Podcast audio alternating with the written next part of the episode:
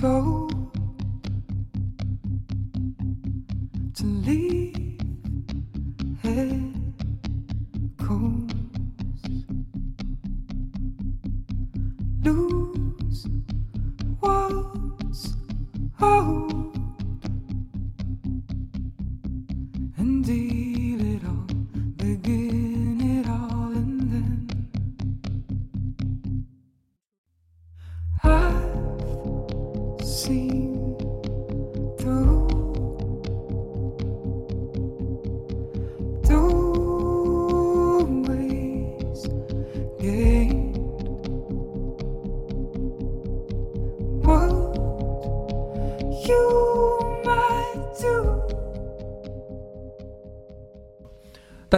欢迎收听《回声海滩》，我是大明。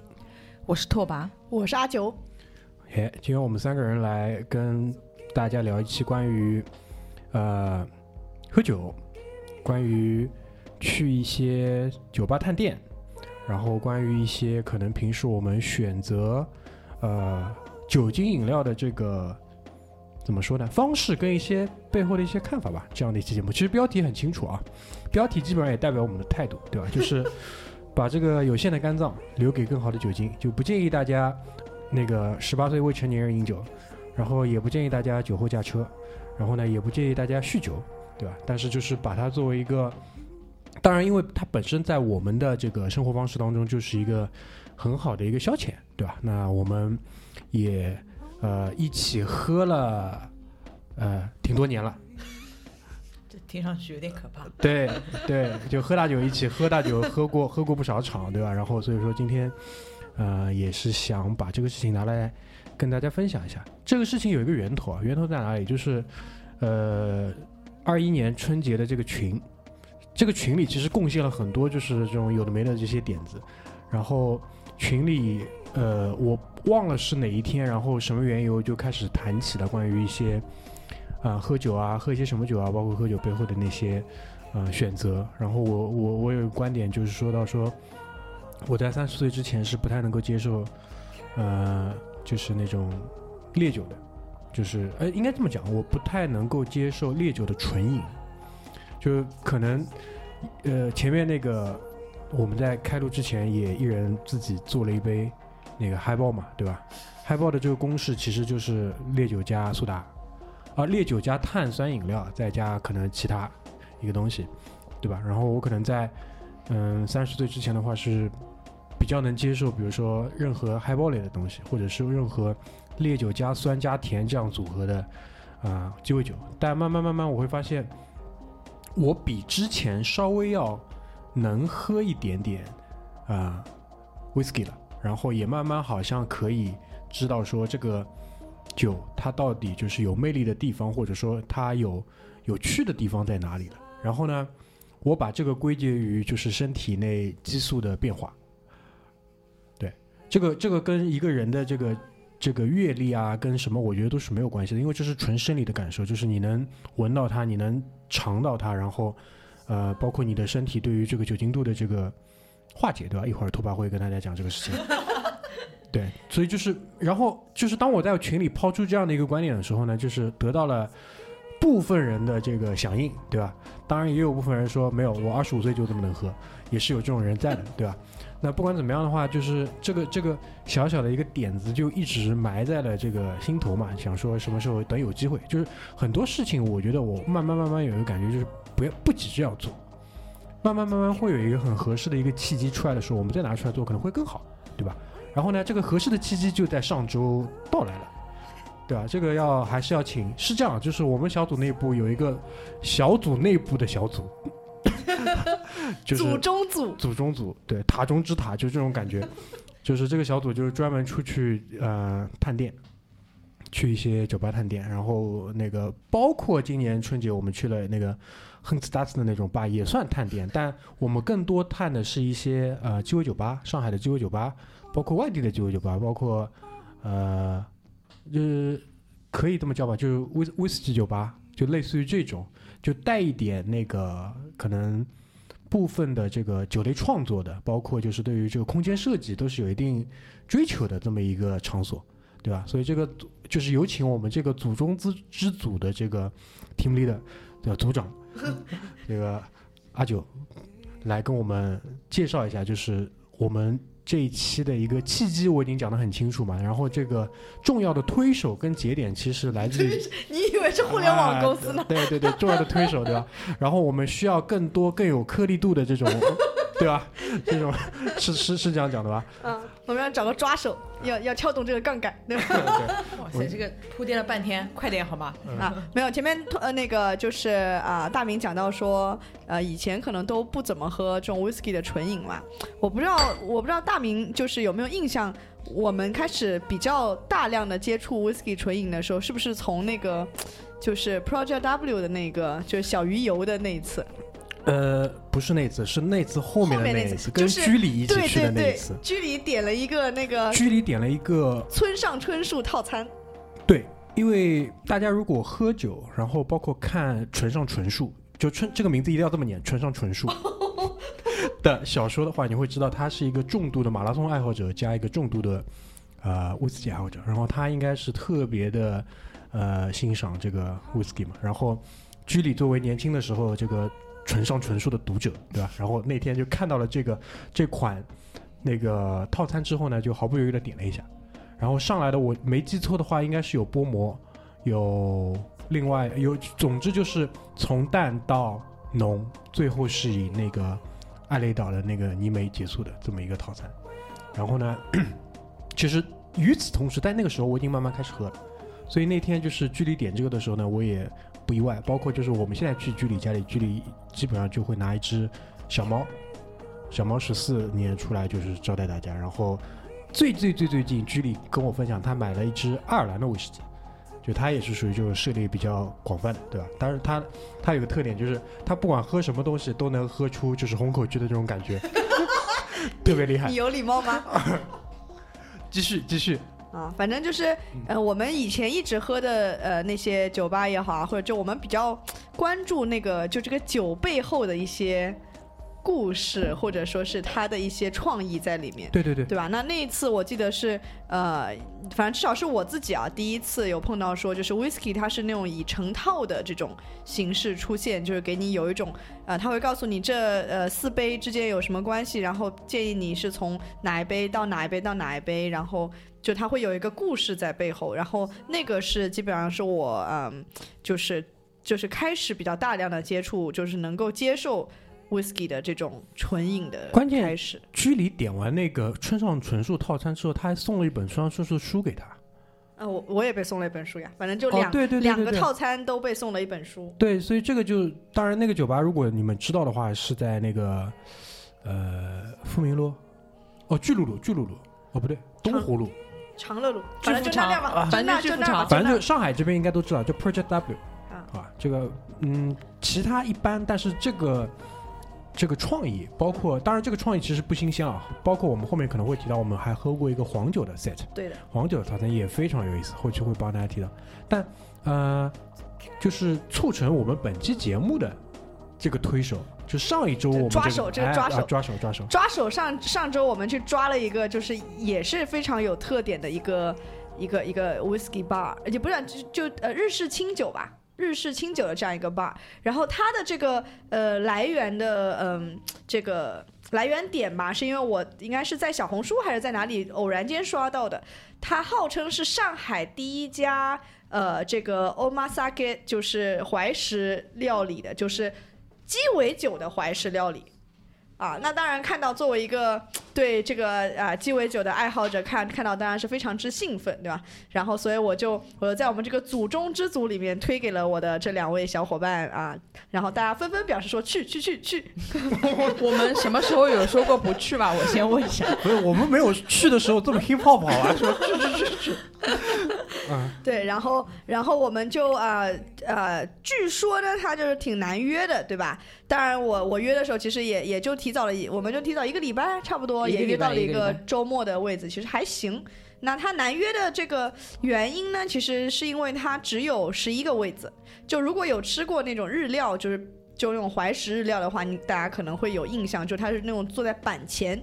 就坐在那个师傅前面这样一排这样，然后一共只有十一个位子，然后呢一天就招待一轮，晚上七点半到十二点，对吧？嗯，之间，然后反正就一轮，就你早来也是一轮，晚来也是一轮，反正就一天只接待十一个顾客，听起来是不是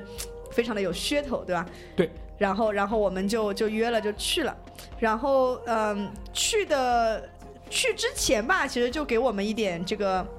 小小的这种感觉，就觉得挺挺牛逼的，对吧？嗯，就是也提前约好了，定好了之后，就是要要要交定金，对吧？一人要交两百的定金，然后怎么怎么样，反正就是还挺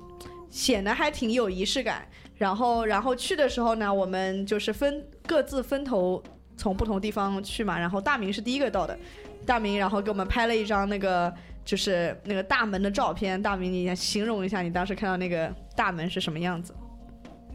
就是现在啊，就你但凡出去，就是特别是酒吧啊，因为酒吧的话，它会就是刻意的去制造一个概念，就是模仿禁酒令时代的那种找不到玄关、找不到入口的这种酒吧，或者是呃像上海比较有名的那个 Speak Speak Easy。哦，speak low，sorry，speak low。呃，当然这种类型是不是叫 speak easy 啊？对对。总之，总之就是他们会刻意的去造，比如说一个冰箱背后是个入口啊，一个吧台里面再是一个入口啊，他会特地的把这个门口做的比较的，啊，不起眼，以至于不起眼到什么程度呢？就是在我们探完这家店的第二周的某一个周中的下班，然后我正好又路过了那家店，然后看到了它旁边这家店旁边估计是有一个顺丰的那个站点。就有六个顺丰小哥，三个戴头盔，三个没戴头盔，然后就坐在他家门口歇息，互相聊天，然后喝着喝着就是他们买的那种瓶装的饮料，然后我就把这个事情就告诉了那个我们的两个组员嘛，然后那个阿九当即就表示这个是一个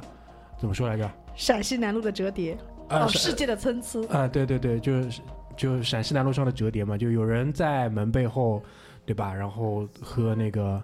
呃，怀石的这个鸡尾酒，然后有人在门口就是喝碳酸的饮料，当当然，总之就是一个很不起眼的门。然后那个小店里面也就十一个位子，一天晚上翻一次台，对吧？然后，嗯，它主要的形式其实是三道，呃，可以这么叫吗？三道酒，就是他会默认的说，每一位那个来宾。当天晚上都会被服务三款酒水，对的，你可以选的，它有两种，一种是呃三款鸡尾酒，然后另外一种是三款烈酒。啊，那当时我们呃选的是就是三款鸡尾酒嘛，烈酒我们想着就是哪哪都能喝，对吧？没必要，对吧？啊，就它应该是五百块钱一个人，对的，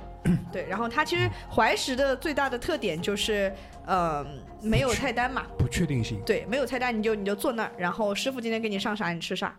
啊，然后所以他这个就是也是用了这个概念，就是你坐那儿，今天师傅给你摇啥，你喝啥，嗯，啊，然后然后嗯，三个呃三三杯酒吧，然后他会给你配三个小菜，啊，然后最后还给你一碗关东煮，啊，最后一定要上碳水，嗯，对，就很完美，哎，就在这里，我想问你们一个问题啊，就是说。其实你们在去之前有没有做心理建设？我相信肯定是有的，因为我们现在很早期开始，其实去一个新的地方都会做足心理建设，对吧？因为我们也我我们有很多被坑的这个经历，包括其实特别到了外地会有很多这样的一个情况。一会儿我会跟你们就是跟你们聊一聊我对于这背后的一些看法，因为呃去多了之后，我觉得还是有一些道理的，就是。当然，就是说，在对于我们去的这一家叫 IKEA Table，对吧？IKEA Table，IKEA Table，IKEA Table，IKEA Table，去宜家买都可以，都可以，对吧？我去之前，然后呢，刻意没有看太多他的那个点评啊，或者小红书。因为当然，小红书上一共只有三到四篇的内容是关于那家的，对吧？没有太多可以谈的。但总体上来讲，我觉得这个价格首先是不贵的，是不太贵的，就是因为你在外面任何的这个。上海的这种酒吧里点，基本上一百块一杯是下限，起步起步起步价。对，如果说你一百五十块钱一杯，是基本上这两年因为涨价很明显，不像我们很多年前刚刚开始在外面喝的时候，对吧？基本上九十八一杯，便宜的时候五十几一杯也会有。但现在不是了，现在你比如说威士忌款饮一百五十一杯是很正常的，你外面去点一杯白粥四百五也有，对吧？那五百块三杯，而且还有关东煮，还还有有吃的，吃的，其实是一个很合理的一个价格，所以我当时的一个判断就是说，呃，环境应该不会很差，因为毕竟很多人也拍照片出来嘛。但酒呢就不好说了，因为它上面没有明确的讲说它是比如说擅长某一种基酒，还是说它是应季或者怎么样。当然，当我们进去了之后，其实谜底就揭晓了。啊，反正就是我我对他的预期吧，就是我我从入进门之前我就跟一直给他们两个做心理建设，就是我觉得肯定是形式大于内容嗯，啊，就但是这个形式估计也还是挺有形式的，所以 对心理心理建设还是比较比较有一定的心理准备的。但我我进去做，我一般到一个酒吧，我坐下来我会先看看调酒师是什么样的，呃对对对对，我明白你意思，反正就对，然后反正先看看面相，对吧？先看看面相。对，反正坐下来看那两个调酒师，就是就看起来没那么专业。是这样的，首先就是年龄就放在那里了，嗯因为很年轻。年轻我觉得不是个问题，但他那种状态，我觉得就不是一个真正的酒吧的 bartender 的那种状态。哎，那我就延伸一下了，你觉得一个就是在你看来很够格的真正的 bartender，对吧？他的一个状态或者他的一个特点，就是人的气质也好，或者行为上的特点是什么样？嗯，我觉得是一个比较，呃，让我感觉他比较专业的这个 bartender，就是他首先他一定是非常愿意去跟你讲他的酒，就愿意多做沟通的。对，然后他是就看起来是，他有的时候可能会倾听你在说什么，但听完之后他可能还是会更愿意，他就有点像捧哏，嗯，就他会很愿意就是跟嗨，你确定这是 bartender 吗？谁说不是呢？对吧？是这个意思吧？就，嗯，好的吧，那个，但是但是我说这种其实很容易走向另一种很油的极端。嗯，对，就是我前段时间看了一个呃小红书的一个博主，但我现在想不起来叫什么了，那是个是个男的博主，他在家里自己就是做鸡尾酒，那个男就卡斯，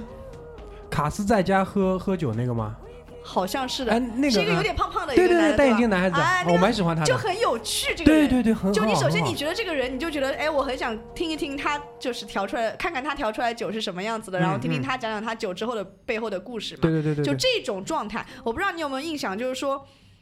给我们上那个酒的那个小姐姐，我、嗯。我忘了那个酒是她调的，还是她只是给我们上那个酒。嗯。就她去介绍她那个酒的时候，根本就是没有 passion 的，他讲不出什么东西，因为就是就是就跟把它就是那就是背了一下，它里面有什么饮有什么那个配方啊，怎么这个是。当季新做的啊，对吧？新鲜的啊什么什么。对，就没有那种 passion，然后就是，嗯当然环境也有一点点吵吵，然后其实我都听不清他讲的是什么，嗯都我们都要就是凑过去听才能听，然后但是也没有那一种就真正就是那种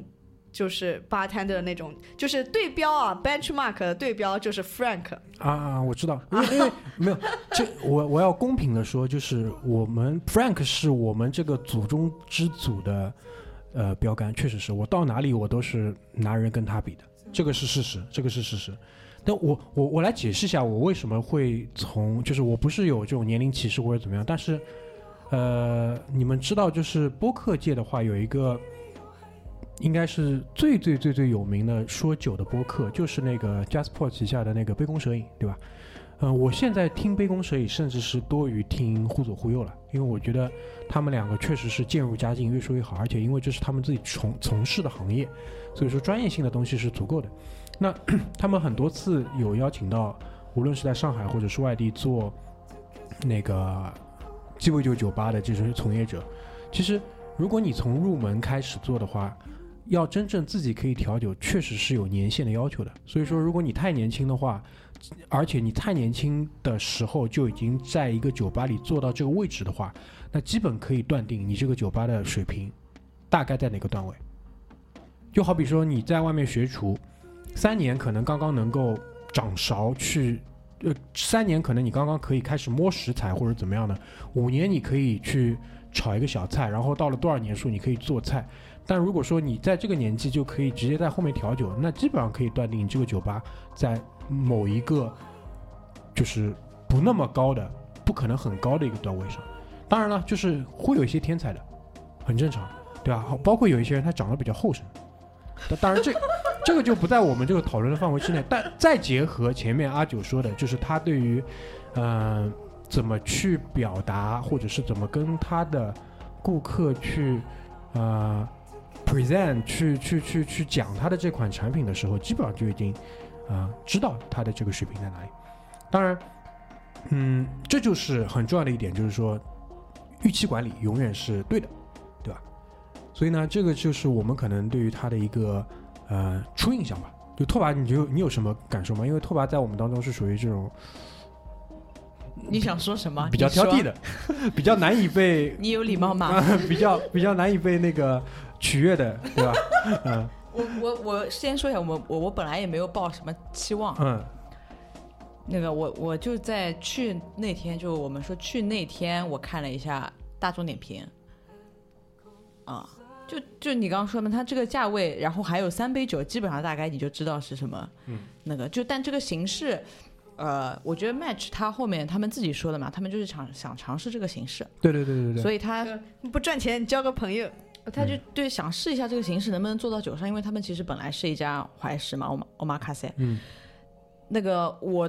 从从他的装修到他的吃的东西到他的酒，他我觉得他就是用了最 basic 的一套，对对吧？就最就宜家里面挑最便宜的东西装进来就行了。嗯，对，他就是想试一下这个行不行，我不知道他以后会不会做得更好。嗯但人家本身的意图就不是要去做酒，我觉得，所以是哎这个合理的。这个我同意，这个我同意对吧。？他不是想要去做一个就是酒吧酒吧，他是想试一下这个形式能不能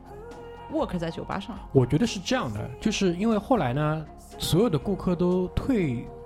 退散掉了之后，差不多快十二点的时候，就整个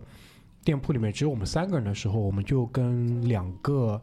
bartender 就开始聊天了嘛，对吧？那个时候产品经理就上线了。对，那个时候他们两个呢也比较放松了，对，有些什么他们都愿意说，然后他们也说嘛，就是，呃，老板是上海的某家怀石料理的老板，然后拓跋当即搜了一下怀石料理，邀请我们一起去吃，对吧？我们 很礼貌的拒绝了，叫做九州道场啊，大家自己搜一下。哎、这这个看到这个人均叫九道，叫九道。九道啊九道，sorry。看到这个人均的时候，我就礼貌的拒绝了，对吧？然后，呃，就像拓跋说的，就是他在这边，老板在这边开了个酒吧，包括老板在这家店里放了一个会客厅，对吧？就接待一下自己的朋友用的。然后整体上来讲，我不知道，有可能是就是日料餐饮业的这个老板对于上海的这个鸡尾酒市场的调研，应该做的还不是特别的到位，对吧？就是这种产品的话，基本上是没有办法拿出来打的。他需要我们，他需要我们。对，因为这是我觉得是说到这里，其实可以让那个阿九跟大家介绍一下，我们那天到底喝到了什么。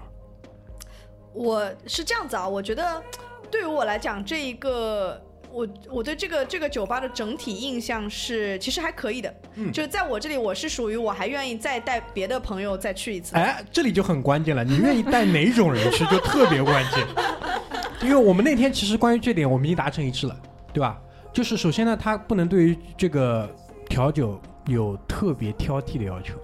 你不能带懂行的人去，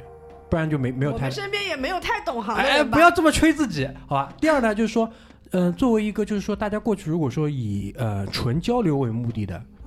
对吧？然后呢，就是可以稍微就是嗯，不不说给自己贴金吧，但至少不会给自己掉份儿。对吧？因为你不需要去考虑说我下一杯要点什么，一直有人不断的给你上，而且每上一杯酒还会给你换不一样的小食，这个还是可以的，对吧？而且需要那个人需要，就是他是懂得 appreciate，就是欣赏这一种模式，或者是欣赏他的一些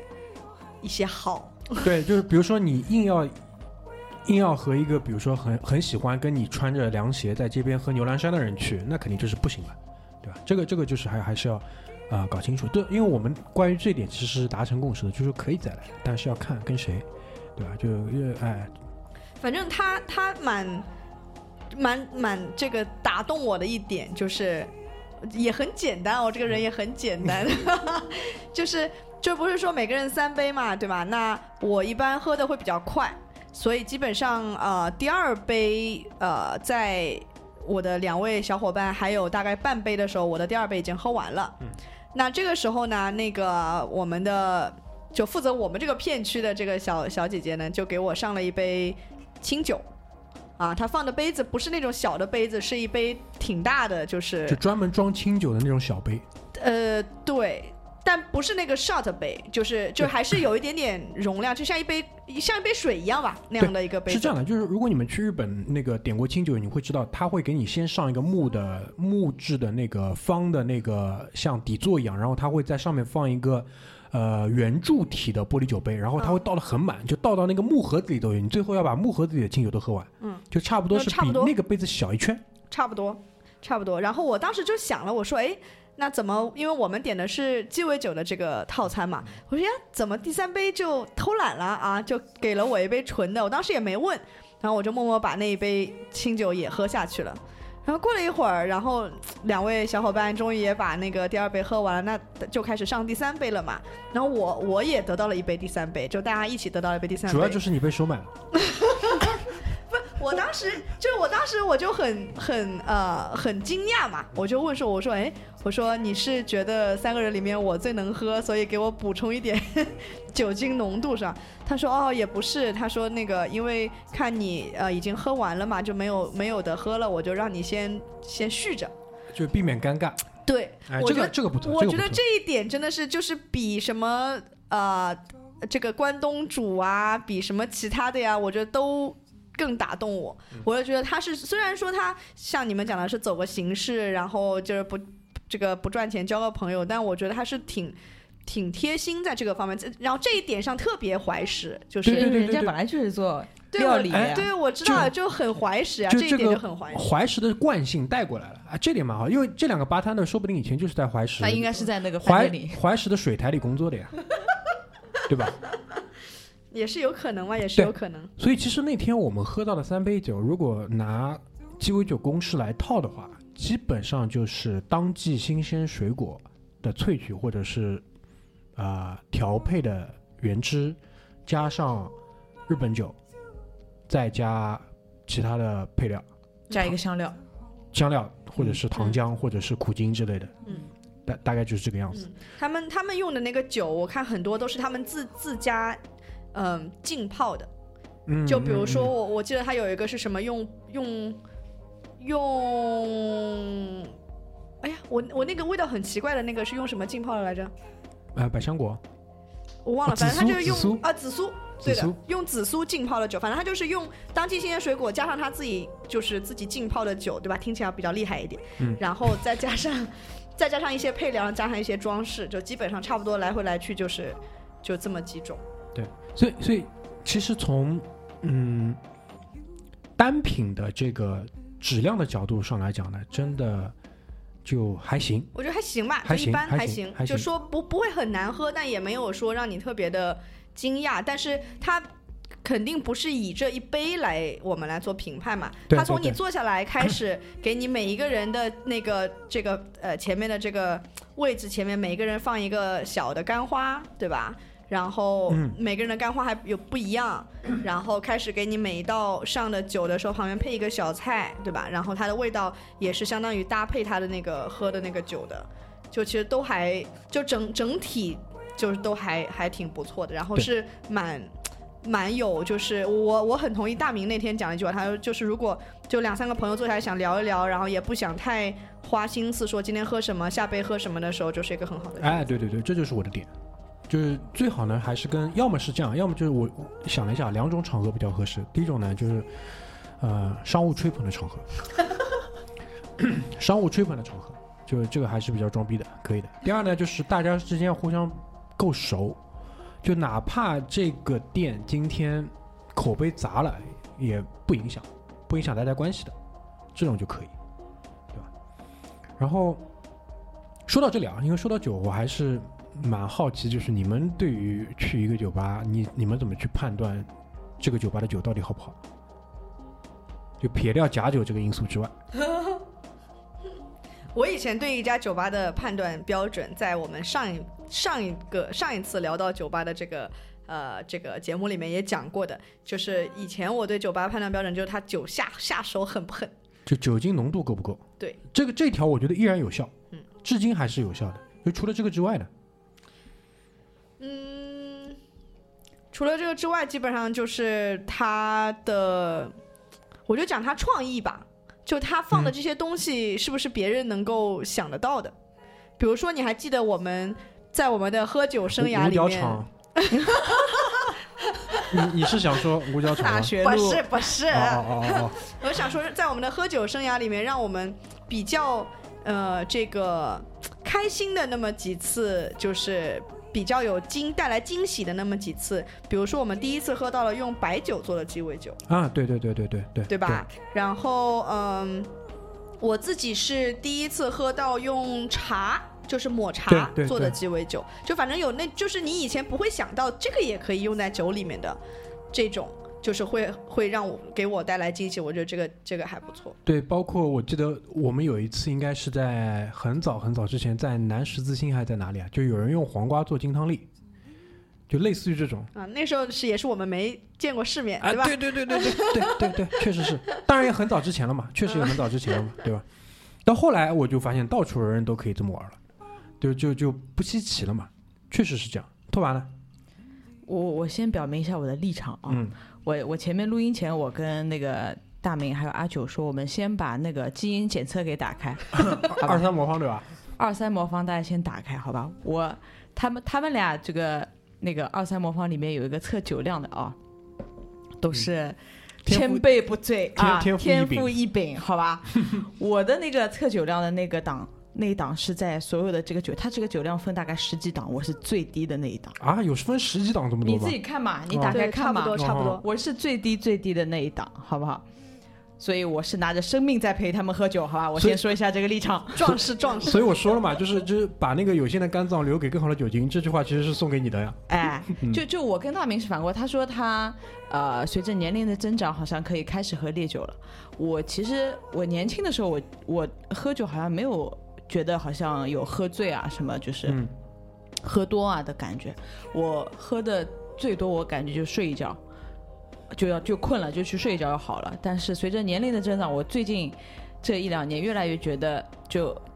差不多喝到这个点，我应该我就喝不了了。就你自己其实是有这个意识跟就是直观的这个身体感受的，对吧？。对对，以前我没有觉得，大大学路，哎，就不大学路是因为这个我吃不了苦，吃不了苦，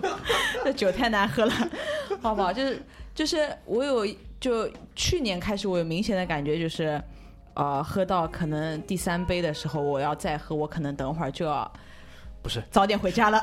第三杯也已经蛮多了，我们一般出来也就两杯，对吧？第三杯好吧？你们有时候到第三杯还要还喝，对吧？就我第二、第三杯啊，主要是张宁慧啊。嗯怎么回事主要？是九妹啊，就那个，所以我我是感觉我的喝酒能力是越来越差了，所以我每次喝酒还是比较谨慎的啊。就比如说那个阿九喝两杯，我可能喝一杯这个样子啊。No pressure。哎哎，就就比较谨慎，然后喝到喝到如果不太好喝的酒的话，我可能这杯就放弃了。我如果比如说，比如说我们一起出去喝酒，对吧？几个人，如果大家都觉得他大大家点的第一杯，呃，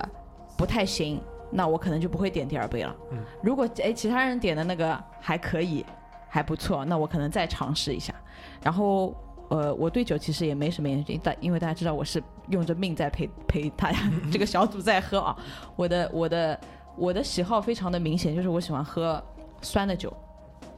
所以我去任何一个酒吧，我会先跟 bartender 说，我就是我喜欢喝酸的，你们能做的最酸的酒，你先给我做一杯，然后我再来考虑后面的事情。然后我再来考虑后面的事情取。决于他那个酸下手狠不狠。取决于他这个这个酸的这杯酒是不是我喜欢的风格，这个这个这个其实就是我衡量的标准了。我我的标准就是我非常个人的标准。嗯，所以其实我觉得那个我和阿九还是比较喜欢去探索一些新的东西，因为因为我觉得我们为什么会呃明明知道在我们的可选择范围之内有非常稳定发挥的这些呃鸡尾酒吧的时候，我们还是希望说就是尽可能的就是迫使自己去试一些新的地方。讲到底还是希望就是通过有啊、去探不一样的店，然后被惊喜到，然后被啊、新的这些创意啊，或者是被新的这些哪怕是新的装修也好，对吧？会被他那个嗯愉悦到，所以这个其实是一种娱乐方式，就是就看你怎么去看待这个事情。所以说，当然了，这背后其实就会付出很大的一个代价，就很大的一个风险，因为上海就这我就要讲到一个什么问题，就是这些年的吧，就是除了那个巨富长地区之外，就是其他的那些地方，包括呃乌鲁木齐中路啊，呃那一片，基本上我们会看到特别特别多的这个鸡尾酒吧诞生，因为这个当中我还把所有的那些基本上纯饮 whisky 的酒吧先刨去掉了，对吧？越来越多的人在进入这个行业，然后、呃确实也是有这么大的一个需求，所以我们会看到有很多新的这些酒吧出来，但是嗯、没有因为更多的新的加入者而让整个市场变得更加的，就是大家朝着好的创意去发展，而是我觉得就是基本是因为更多的新加入者，行业的水平是有所下降的，这一点是我觉得比较可惜的一点。后来呢，我们因为我自己，比如说出差或者我们出去玩的时候，我举个例子啊，去南京，我去西安也喝了，然后我们去兰州也喝了，我们去还去哪里？我我们没有去哪里，嗯，你去了哪里你？去了哪里对对对，反正去了去了 去了一些其他的地方，呃，包括无锡，对吧？去了这些地方，我们都就试图去找当地号称最好的鸡尾酒吧去试，往往是非常令人失望就是我们这个自己的标准上来了。对，然后你听我说下去，就是后来我想明白一个什么问题，就是说，也是看了看了一些就是书啊干嘛的，我就突然有一个点子，我不知道对不对啊，就是一个地方，比如说上海，它一直是有这个文化的，呃，这个这个基础在的。为什么？因为这是一个大的移民城市。就如果说你是一个特别就人口相对固定的一个地方的话，大家对于那样类型的这个鸡尾酒吧的这个需求，可能没有那么高。所以呢，当后当后来那些其他的城市，他也开始想做鸡尾酒的时候，他其实是效仿了，他拿到了上海的这些，比如说或者是中国或者全世界其他地方，纽约啊、东京啊那些好的鸡尾酒吧那个样子，那个那套皮他学去了，但背后的里面的酒，包括它里面的那个酒水管理，是不是做的很细，这个其实是不一定的，因为前面我们讲到了。鸡尾酒的这个公式，其实如果说你们大致上知道的话，你们会知道有很多配方基本上已经用了一百年以上了，就非常稳定的一个配方。那我的点就是在于说，而且每次比如说举拿拓跋举例，他出去喝，基本上要的是一个酸的，那大概率它就是一个基酒加一个酸再加香料的这个公式，就这么简单一个东西，在很多地方都要有很大的概率试错，那就说明说这个基本公式差到什么程度？这个是很可怕的。就比如说，呃，在我们在那个怀石鸡尾酒之前的几天吧，大概三天还是两天，对对吧？我我们那个跟剧里还有梦龙老张，我们那个在五角场聚了个聚了个聚，对吧？好久大家没聚了。那吃完饭之后也说找个地方喝一杯，因为这这这这这就是我们以前的这个消消遣的方式嘛，对吧？吃完找个地方坐下来可以聊聊天，就不要省得不要坐在包房里聊，就那个那个餐厅包房里聊。我已经很保守了，第一杯点的是呃威士忌酸，然后阿九第一杯就冲着这种新新奇的东西去了，对吧？我他他给我推荐了两杯，然后我连点了两杯他推荐的。你 人人真的很好，对吧？人人真的好，但反正就就很很基本的这个公式的出品都很难保证。但是你会发现一个有趣的点，就是即使是这样的一个水准，他那家店的生意真的不差。那一天是工作日的晚上，就到了八点之后，还有两三波人可以进来，所以他他其实可以还活得还不错。就如果在大学路那个地方的房租的话，对吧他们这个经营方式是朋友嘛，就就你看进来的人，除了我们，其他人都是认识的，嗯，对吧？嗯就感觉一个礼拜要来五回那种，对吧？但是生意是好做的呀，对，啊，因为它是有一个特定的市场嘛，大学路那边一个市场。你看我们呃，就是在比如说大众点评里面搜那一片区的像这样类型的鸡尾酒吧，其实也没几家。对对对对，你你只要填补了这个区域、这个地理位置上的这个空缺，你基本上就可以活下来。现在基本上就是说到了这个程度，当然好于说你到了这一片连这样的选择都没有，对吧？因为你到了这种酒吧里，你至少还有一个选项就是你可以点纯饮，嗯，这个就除非你卖假酒，对吧？不然你就基本上是没什么大问题的。还有一个是什么呢？就是说。酒吧的这个酒吧加酒精，就是环境加氛围。我对于这两个东西的理解就是这样：就酒吧加酒精，就是等于环境加氛围，然后就是满足了大家这个社交的这个需求嘛，对吧？包括其实我们对于它的绝大多数需求也是这个社交需求。如果你真的想喝的话，你可以自己在家喝，对吧？那，嗯，最近有一个上海这边不太多，但我相信很多地方的人都应该听过的一个酒吧叫海伦斯，对吧？甚至都要啊、上市了。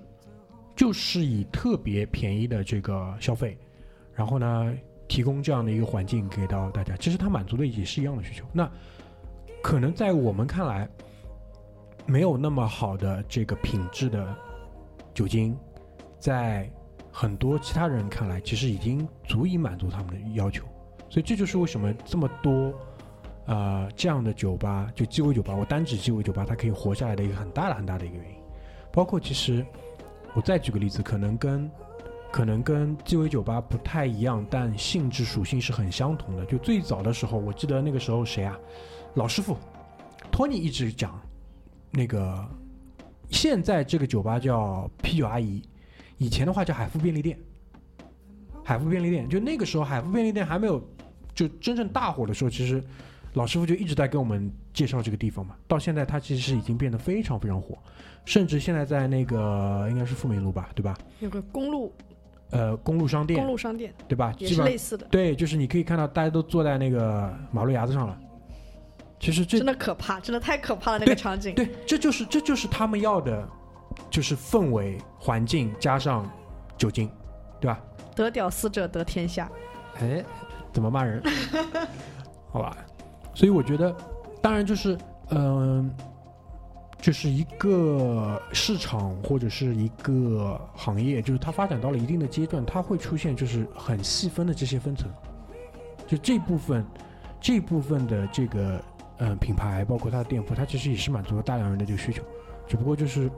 嗯，大家会慢慢慢慢去细分开，就大家去不一样能满足你需求的这些地方，对吧？就我不知道，就是在我们过往的那么多的这种探店的经验里面，就是目前还可以继续保留下来的那些，我觉得比较幸运的是，他们都还在。嗯，对吧？然后有一些比较新的，然后他也做出了自己的一些小特色的地方，我觉得也慢慢慢慢活得比较好。我举个例子，有一次那个呃阿九推了一个地方叫 Nomi Bar，嗯我不知道你还记得吧？Nomi Bar 是很简单，也是在那个富民路巨富场那一片的，是专做鸡尾酒吧的，就一家小小的店面，就是我。发现它是非常非常随机的一个一个场场景下，就是从那条路上车坐车经过，然后发现说这这一家店就是它只有一个店面。然后也非常的，就是不像是前面大明讲的那种藏的掖着那种，它就是落地窗，就像个就像一家服装店一样，像一家咖啡店，啊，就是就是落地窗，你就能看到里面就是一个吧台，然后然后就干干净净的一家店，然后我我我就觉得很好奇，这一家店就跟别的现在的这种大趋势上，大家就是新的那种酒吧都不大一样嘛。然后就有一次就跟啊大明，我们是一起干嘛？看完一个什么？像、呃、那个。看完电影。信条，哦，然后然后然后说喝一杯喝一杯，然后就去了去了这个这一家，然后它的也是地方非常非常小，那个那个店面就是就是一个吧台，然后就围着吧台就那么五六个位子。五六个座位，再加上若干个站位，站位，然后我们就站着喝了，一人喝了两杯差不多对 whisky，然后那家那家我觉得可以留在我印象当中的点有这样几个，第一呢就是老板帅，还好吧？没有没有是这样的，就是你这个年龄可能不太能理解这种反町隆史那种类型的帅。就是他问反町隆史是谁？哎，反町隆史是谁？自己去查一下，好吧？松岛菜菜子的老公，就是那种类型的那个，就是比较日系的那种男孩子。然后呢，确实很懂酒，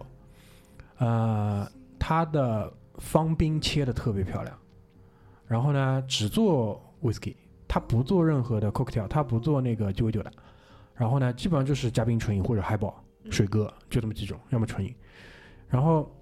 他店里在吧台背后呢放了两个电饭煲，然后里面有比我们在那家怀石料理的那个鸡尾酒吃的更精致的关东煮。他拿了一个特别大的像装那个日式拉面碗一样的那个碗来给你放这个东西，然后我印象挺深的，就是那天我们喝到快结束的时候吧，来了两个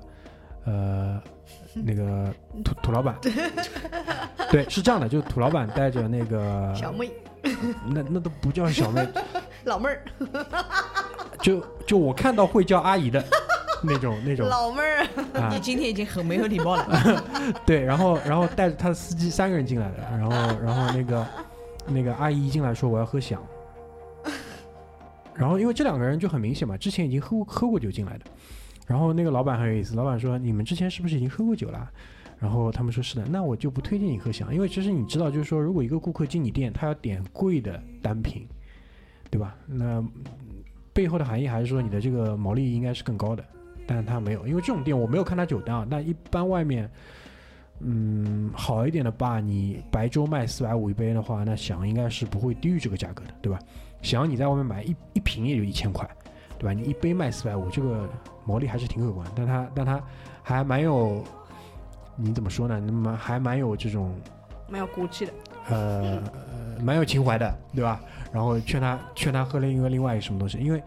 因为他可能会知道说你在糟蹋好东西，可能会有这种意思嘛，对吧？后来呢？后来我其实再也没再去过，但是就是因为我把这家酒吧推荐给了呃其他的一些朋友，他们反反复复再去，他们反反复复再去的同时，就是每次去了还要跟我讲，然后就是就是我我从中获悉，就是老板现在就等于说，呃，活下来了啊，因为我们去的时候他刚开业，对吧？这等于他活下来，还活挺好，哎，这我就觉得蛮开心的，因为他做了自己的一个小小的天地，然后还挺有自己的那些坚持，因为他其实。无论是从他的这个酒杯，他的切的那个方冰，到他的那个餐巾纸，到他的杯垫，到他的关东煮，其实东西都弄得挺好的。然后我，我我当时可能还没有那么懂鸡尾酒啊，不懂懂 whisky，但后来我因为拍了他那家店的那个照片嘛，后来有一次我无意之间翻到的话，我仔细看了一下，他对于各大产区最有代表性的，或者是各大产区那些比较冷门的酒，他都涉猎到了，所以说老板确实还是蛮懂的，这个我觉得就挺好的，也希望就是这种这种吧可以，嗯，多多的活下来吧，对吧？因为说实话，我们还见识了蛮多的，就是支装修的店，包括那个我不知道你们还记不记得，应该是阿九给我推过一家叫卓，在新天地，嗯，就是后来去过之后，就我们去过很多地方，最终都被证实下来，其实就是拍照的地方。然后它会有特别恶搞的，就是标新试图标新立异的，就是那种调酒，但其实都不好喝，嗯，都不好喝。现在有太多的这种店，呃，冲着网红店的这个样子去打造嘛。包括我们其实前段时间去长沙去的那家，也是一个朝着想要往网网红店的，就是方向去打造，但其实也就跑偏了嘛。就是它的一些服务啊，包括一些嗯情怀啊，然后到最基本的酒啊，其实基本都跟不上。它可能只是一个网红打卡点这样子。我记得 Frank 有跟有跟你说嘛，就是他到其他地方去开店，对吧？就确实是在现在这个市场上有大量的这样的需求，有大量这样的需求。因为我就我不知道你们对于就是整个就国内这个酒的这个市场的大小有概念吗？就你知道，就是中国的白酒市场大概是一个多少钱人民币体量的一个市场啊？打扰了，啊，不了解。大概是一个万亿级别的，万亿级别的。然后，嗯，再往下的话，就是比如说红酒市场，它一下子就会小很多，就小的小的特别多。那其实，呃，whisky 的市场是要比红酒的市场再要小很多很多的，因为毕竟就是我们现在好像你看到，就是因为我们身边可能我们的认知范围之内确实是这个样子，但其实广大的这片土地上更多的还是那个。当然，现在也有越来越多的那个呃，无论是鸡尾酒也好，或者是这种就是那个陈品酒的酒商也好，在做很多关于那个白酒的那个新的一些尝试，对吧？从江小白的那套营销开始，到其他的那些都会有。但我觉得，嗯、就我们自己的这个国家也是有悠久的这个酿酒传统，对吧？我们那次去了一家叫在那个在那个那个那个那个大厦武康大厦附近的那个 Healer 哦 Hill，嗯，那家应该就是以黄酒，呃，它本身是以黄酒作为特色的吗？是的，对吧？是的，是的，它是呃，对，黄酒是它的特色。嗯，对。然后好像还有，好像还有也有白酒吧，但嗯它好像是竹叶青什么的嘛，我们知道这家店是，其实也是从那个呃杯弓蛇影，杯弓蛇影听到的。对。然后呃，就是他老板有讲到一些呃，就是他对黄酒方面的研究嘛，那我们就觉得哇，还蛮蛮有意思的，我们就去了。然后他也是有这种。就是一个 set，就是四四五杯吧，差不多六杯的这个呃不同的黄酒，也是从比如说比较清淡，然后到味道比较浓烈，就也是蛮有特色的吧。就对我们来讲，第一次真正去尝试不同的这些黄酒。呃，这个是我觉得就最近应该是今年吧，今年让我印象是比较深刻的，因为呃，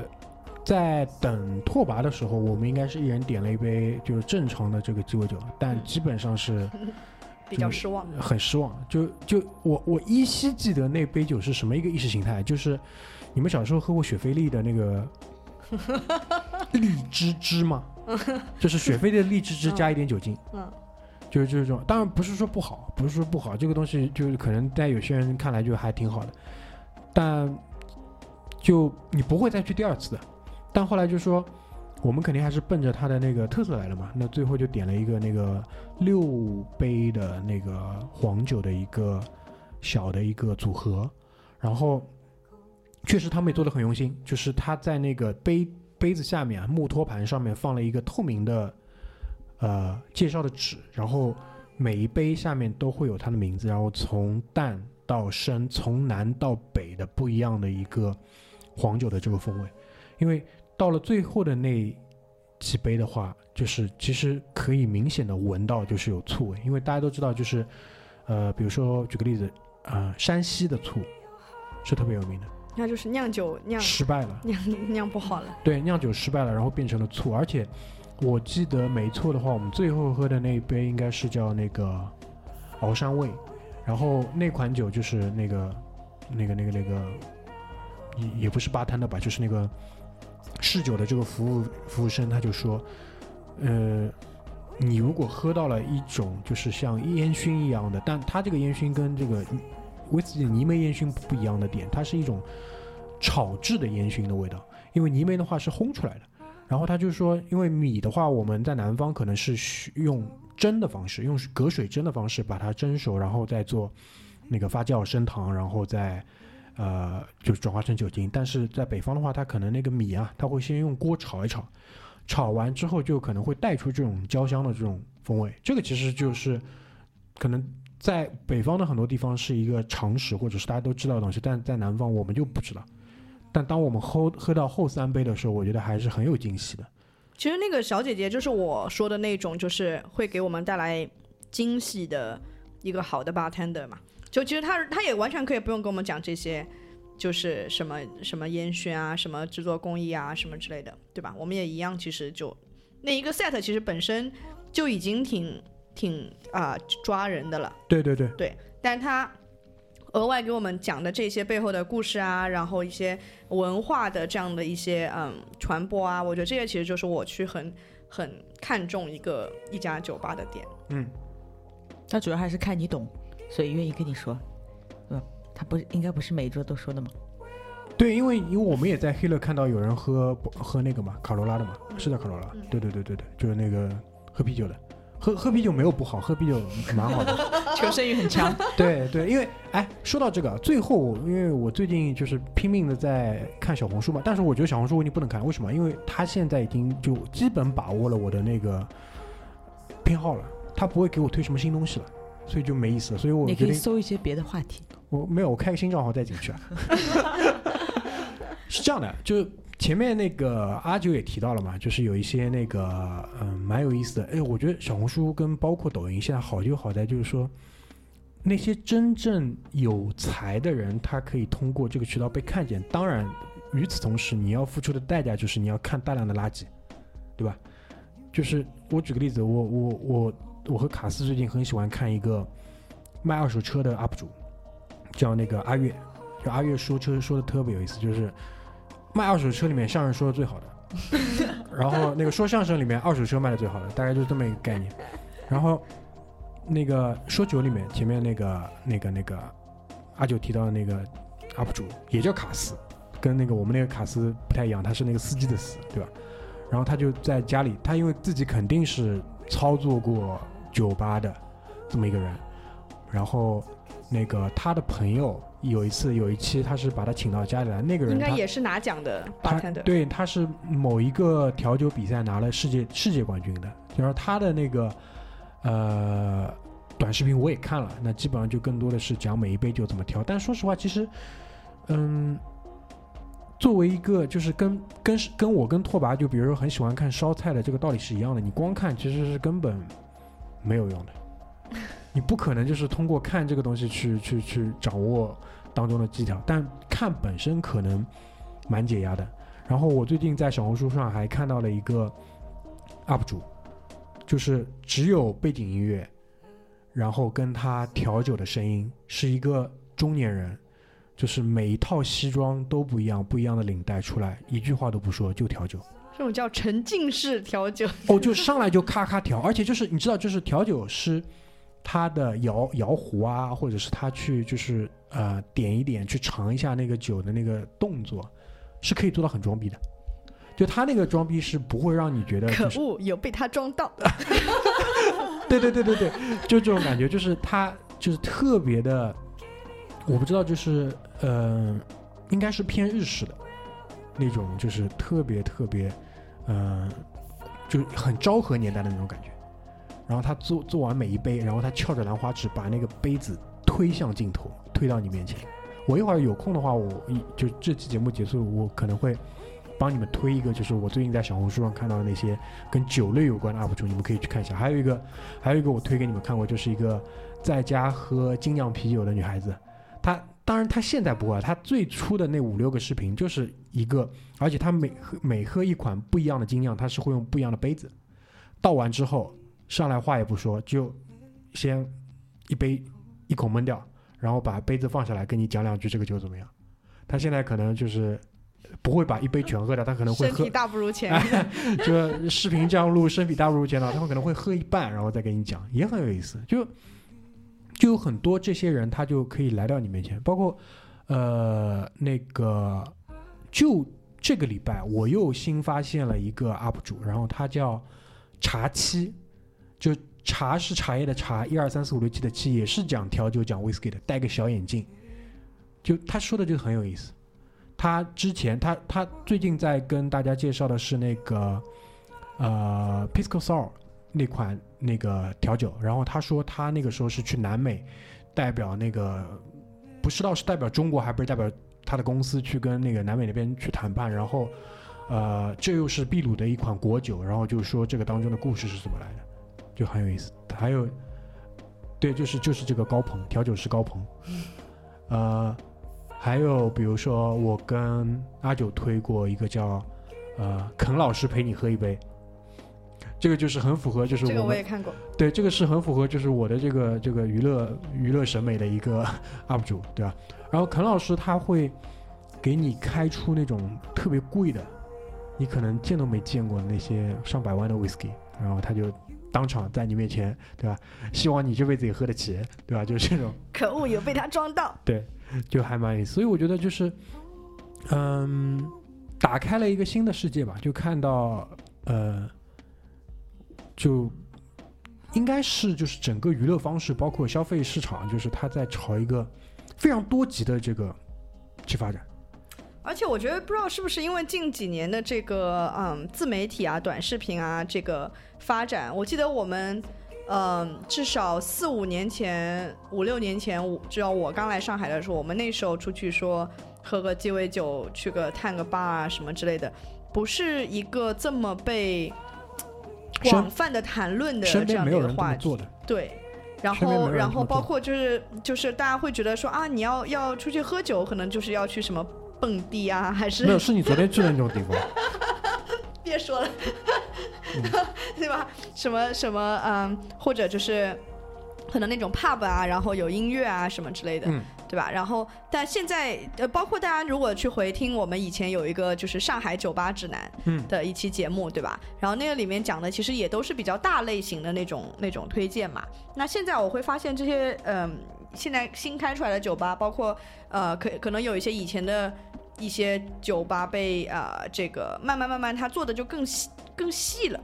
就是把他自己的这个呃形象或者是这个品牌做得更细了，包括现在呃这个嗯、自媒体的这个变得更呃更更广泛了。大家其实对于这种比如说像 whisky 啊、鸡尾酒啊这些，其实更加的就有更多的人在谈论这方面。走进更多人生活了。啊，对的，对的，所以我我是觉得这个还还挺好的，我觉得就但慢慢慢这个被大家更多人所所了解。就我觉得是这样的，就是你相比你一些其他的，就如果你一样还是需要一个场景加氛围，也就是环境加酒精的这样一个组合的时候，这种地方还是比较安全的，也不至于搞得特别的 low，对吧？你总比你在比如说饭店包房里面两箱两箱啤酒点好，对吧？而且就是，嗯，在上海。包括很多地方，我相信，包括北京，我相信肯定会有。就是一般威士忌酒吧会跟爵士做一个组合的。然后在那个上海电视台附近，也就是那个那个那个那个那个南京西路那个叫什么来着？就是有星巴克大的那个店的那个地方，那个太古汇，太对太古汇附近的一条小路上，应该叫青岛路还是不叫什么路？那那个地方有一个叫有一家酒吧，应该是类似于就翻译过来可能是叫木盒子，就 Wooden Box 之类的这种名字，一个透明的在街心花园里的小店，它就每天晚上会有。应该还蛮有名的爵士乐手在里面做演出，因为我我去的那一次是有看到说进来了两个年轻人，就看上去年轻，其实跟我差不多大可能，然后直接是有粉丝上去找他签名的，那想必应该还是有点水平的。然后那天因为有事我要走，所以呢，我就没有没有听完他们第一支曲子，因为他们在那边调设备调了太久，但应该是有有水平的。酒呢，最保险的就是你直接点纯饮，肯定不会错，对吧？然后我还记得在今年吧，应该是 Charles 带我去了一家南昌路上的酒吧，就是老板应该是黑胶爱好者，他有大概一整面墙的这个黑胶碟，然后你可以点歌。酒酒一般，但过得去，就是酒是在那个合格基准线上的，就你点金汤力是不会错的这种水平，对吧？所以就是它它它会有更多的这种有意思的这种呃组合出来，所以这个我觉得就还蛮好的，好吧？挺好的，年复一年总能找到新的对让我们感兴趣的，包括就是包括就是我不知道你们还记不记得，我们在有一应该是去年国庆吧，我们在有一家酒吧叫那个 Yuka Balance，嗯在陕西南呃陕西北路的什么路，反正那一片附近的威海路那片附近的一个地方，然后我们去了。我十一黄金周的倒数几天我们去的，然后去的时候门口贴了个纸说那个 休休息两天，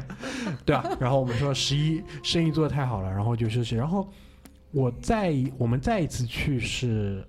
就是反正也是喝到了嘛。然后我我我印象当中没记错的话，应该老板是从呃日本，就是他会淘很多的这种日本的花或者是果，然后来酿的金酒，然后他就做各种各样的金汤力。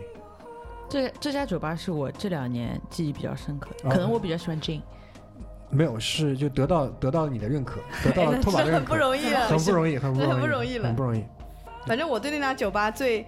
呃，但我我确实，我坦白讲，就是说在嗯近几年我喝到的新的酒吧里面，我这个也是属于我我还蛮还是不错，蛮推荐的，就因为它对我来讲有很也有可能我们去的时间非常好，因为我们去的时间你如果记得的话，正好是大概十月十一月的秋的样子。风对可以坐在户外。然后我们对是里面没有位子，我们坐在外面本来不应该坐的地方。对，坐在他们店门口有一个小小的，有点像飘窗一样的这样的一个小位子，然后我们就说那那我们就坐外面，然后秋风吹吹，然后你还记得我们头顶上。有那个柚子，头顶上是柚子，是他们不知道是谁邻居种的是邻居楼上有一户种的人家，对，然后那个就柚子就长出来了，就挂在就是挂在外面，正好是我们坐的，就头抬头就看到几个柚子，然后我们正在喝的是一个日式的 whisky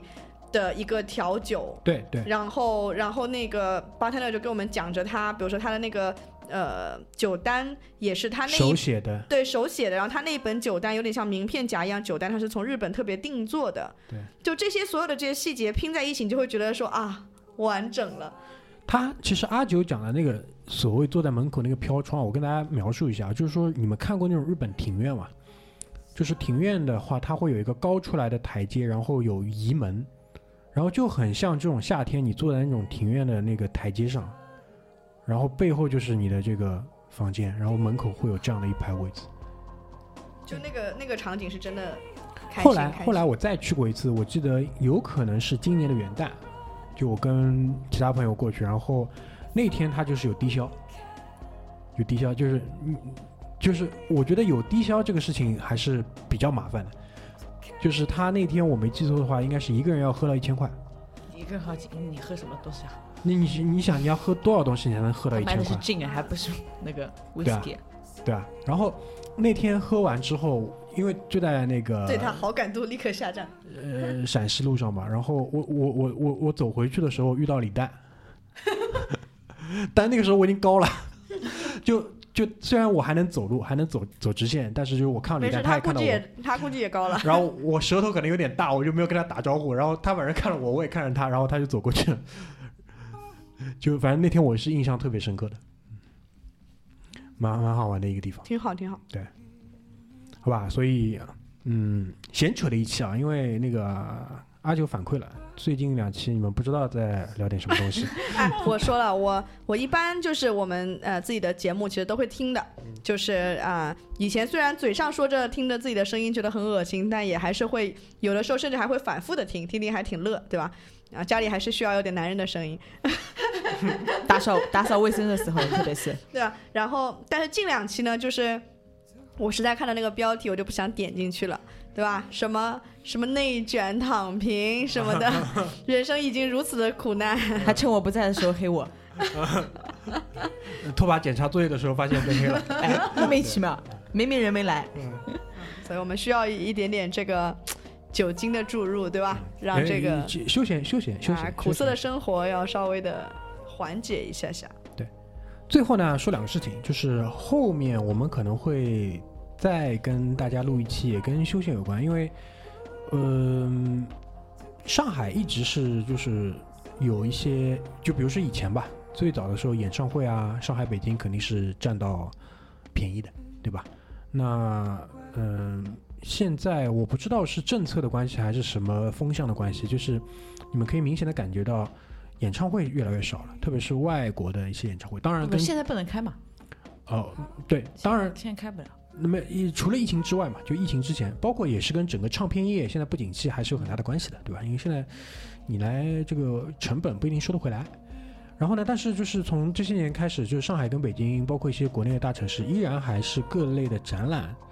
呃，首选的地方。包括上海这两年应该是有比较多的馆，特别是当西岸这边日渐成熟之后，包括上海这边又有几个呃新的美术馆造出来之后呢，整个的这个趋势啊，有一点，有一点，有点炸裂，对吧？那我举个例子啊，比如说，呃，外滩的那个一号，九市。呃，对，他们现在基本上已经做到了那个油画的展连装了，就从最初的因为疫情延迟的莫奈的日出印象，到这呃就是已经结束，就最近刚结束的这个印象派法国印象派的群展，嗯再到现在新开始的从文艺复兴到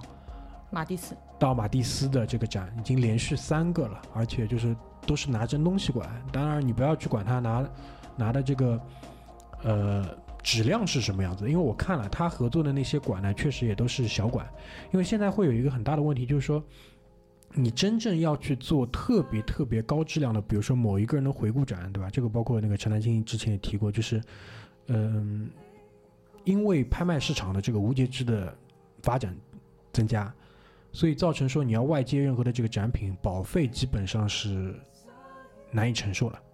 包括有很多的东西是在私人藏家手里，这个保费就是更厉害的。所以说，你要看一些特别高质量的展呢，可能会有困难。但对于我们来讲，就是特别对于很多人，他没有办法去到欧洲，没有办法去到美国东岸看到这些东西的话，那你可以看到日出印象，我觉得也是很好的，也是很过瘾的，对吧？特别是在现在我们出不了国门的这个情况下，还是很好的。包括最近的话，我们小组也是去了那个上海新开的那个浦东美术馆 MAP，对吧？然后看了蔡国强的这个大展，蔡国强的这个大展叫嗯、归来与远行，远行与归来，反正就叫这个。他第一站是在北京故宫办的，故宫结束之后，当时我还觉得很可惜，因为我本来想去北京看，后来一直没有去成功。然后没想到我在刷 Instagram 的时候看到蔡国强的那个账号蔡 st 蔡 Studio，然后就看到他的定位是在浦东，然后在做布展，布展的那个内容我看下来又是跟那个《归来与远行》是一样的，所以我就跟小组里讲嘛，我觉得说蔡国强可能要在上海办一个展。后来看新闻才知道说浦东在那个国际会议中心旁边又造了个新馆，对吧？我们那天去看完也是基本上认定是现在国内比较高水平的一个你要把下期节目讲掉了。啊，好吧，对吧？然后就是在最近陈丹青的一个小的个展，包括我很喜欢的另外一个中国当代的油画家刘晓东的一个个展，也在上海办。包括与此同时的话，上海还有呃那个康定斯基的展，还有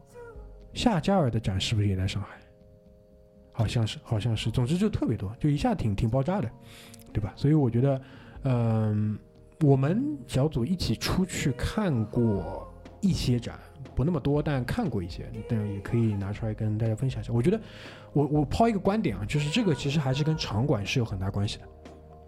就当你有了这些场馆的时候，场馆背后的资方各方面，它总是要需要展来衬托，这是互相衬托的东西。所以说，有了这些硬件的时候，会有慢慢慢慢的一些机会出来。那当然，对于我们来讲，我们生活居住在上海的话，那就是有一个得天独厚的便利，好吧？所以这个我们可能会在之后跟大家来聊一下。那第二个事情呢，就是关于这个六周年的这个贴纸的这个派发，好吧？然后现在这个手上库存数量巨大，好吧？巨清仓清仓大甩卖巨卖，大，你们谁还要的，快点给我留言啊！不然的话，这个东西真的很，这个是真的很多，对吧？真的很多。接下来留言的一人发十套是吧？这次，嗯嗯，就是一个信封，一个信封，呃，里面是包了六张嘛，对吧？六周年嘛，啊啊不，一个信封里面一个尺寸包了六张，一共十二张。然后一一个人的话是两个信封算一份，所以说如果你还要的话，留言告诉我你要几份，好吧？然后告诉我你的地址，打赏一笔运费就可以了，好吧？然后，呃，很开心啊，今年我们其实已经完成了这个十二期的目标，每目标定低了，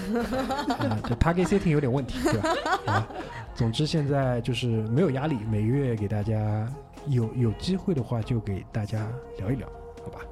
那我们今天的节目就先到这边，好吧？夏天悄悄的就过去了，然后下还半年没呢，热死了。啊，对吧？下半年下半年应该还是会很忙，然后最近你们也知道嘛，这个疫情闹的就是都不太平，也是希望大家可以啊勤洗手、戴口罩。平平安安。好吧，拜拜嗯，拜拜。好的，拜。